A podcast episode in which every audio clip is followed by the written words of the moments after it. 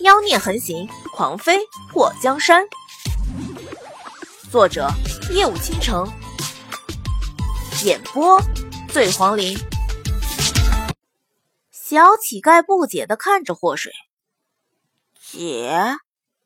祸水的脸颊抽搐了一下，对他现在是男装的打扮，不应该自称为姐。那个男女不重要，不管男人还是女人。只要能让你脱胎换骨，那就是好人，对不？小乞丐为节操尽碎的霍大姑娘深深的折服了。那我叫你哥哥还是姐姐？祸水温柔的摸了摸小乞丐头上那打结的头发。没外人的时候叫我姐，有外人的时候叫我哥。走，咱先找个地方住下，我得给你拾掇拾掇。你这头上都要生虱子了吧？哎妈，我应该去买个猴子帮你抓虱子。小乞丐没想到自己能在有生之年遇到一个不嫌弃他脏，而且还认了他当弟弟的好人。虽然眼前这个男不男女不女，一会儿哥一会儿姐的人有点默契，不过他喜欢。从李伯伯死了之后。他还从未遇到过对他这样和颜悦色的人，此刻他觉得好幸福。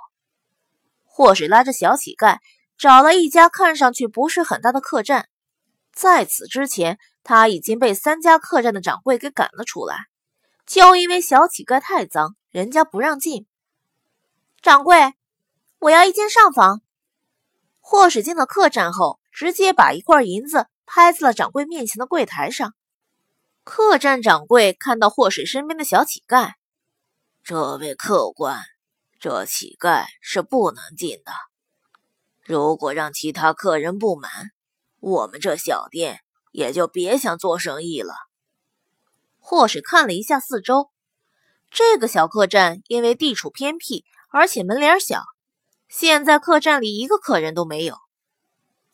掌柜，我偷偷告诉你，我这弟弟。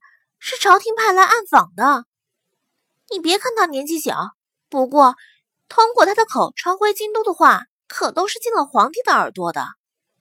他这次任务是装成乞丐去了解民间发生的不公平事情，就想低调点儿。你不是想惹怒他吧？让他回京都说你坏话？祸水神秘兮兮的，他这话一说出，眼看着掌柜脸色变了。虽然不知道祸水的话是真还是假，不过这客栈掌柜也信了五分。毕竟一个乞丐来住店，还能掏出这么大块的银子，想必不是一般人。就普通的乞丐，怎么能这么大方的来住客栈？其实他完全忘记了，刚刚那银子明明是祸水掏的。快快，两位里面请。掌柜立刻亲自带着祸水和小乞丐去了客房，还在祸水的要求下，让人把洗澡水和吃食都端了进去。小乞丐的衣服被祸水给扯下来，扔到了门外面，然后被祸水塞进了浴桶，用力的搓擦。姐，我自己来吧。你这身上洗下来的泥，都能浇灌农田当肥料了，你自己洗能搓下来吗？祸水撸起袖子，也不嫌弃，直到把小乞丐那黑乎乎的身子搓得露出了白色的肌肤。站起来，我给你搓腿。姐，下面我自己来。小乞丐看到祸水的手往下搓，有些不好意思。虽然他年纪小，可此时也知道羞耻是什么。祸水用手抹了一下额头的汗。小样的，你还害羞了？行，你自己来，我出去给你买套衣服。